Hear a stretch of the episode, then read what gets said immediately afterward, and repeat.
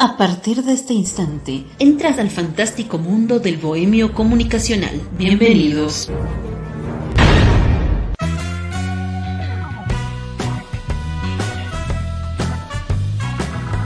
Episodio número 15. Bienvenidos amigos, seguimos filosofando junto a los podcasts del Bohemio Comunicacional.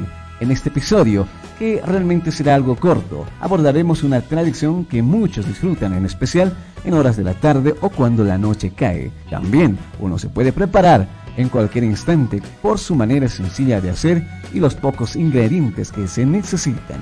Sin duda, es una delicia para varios en la ciudad de La Paz, Cochabamba, Oruro y en toda Bolivia, incluso en varios países hispanoamericanos. Antes de saber el episodio del día de hoy, El Bohemio te invita a que compartas los trabajos del podcast con tus amigos y familiares dándole un poderoso like.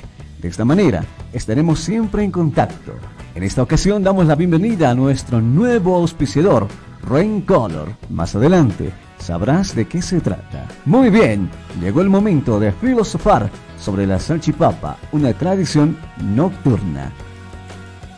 Decimos nocturna porque acá en la ciudad de La Paz y varios departamentos de nuestro país acostumbramos a saborear este platillo en horas de la tarde o noche, tal vez saliendo del trabajo, estudio o de cualquier actividad que uno realiza. Claro, para otros es algo negativo para su salud por ser alto en calorías y pobre en nutrientes, pero no creo que exista una persona que no ha probado, aunque sea una vez en su vida, una tradicional salchipapa.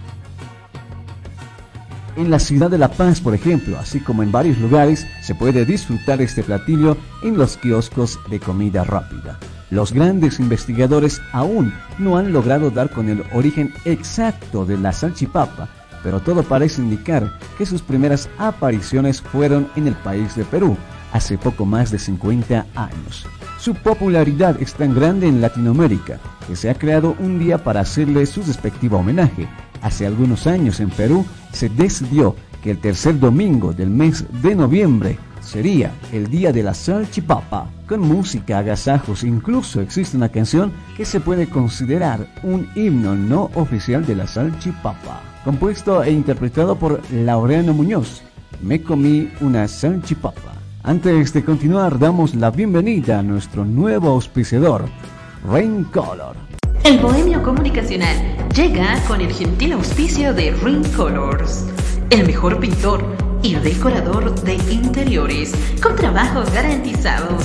Pinta y decora tu casa, departamento o cuartos, con tus colores favoritos, dando una imagen de elegancia y sofisticación a tu ambiente. Llama y consulta al 791 70 531 y dale color a tu vida. Continuamos con el bohemio comunicacional.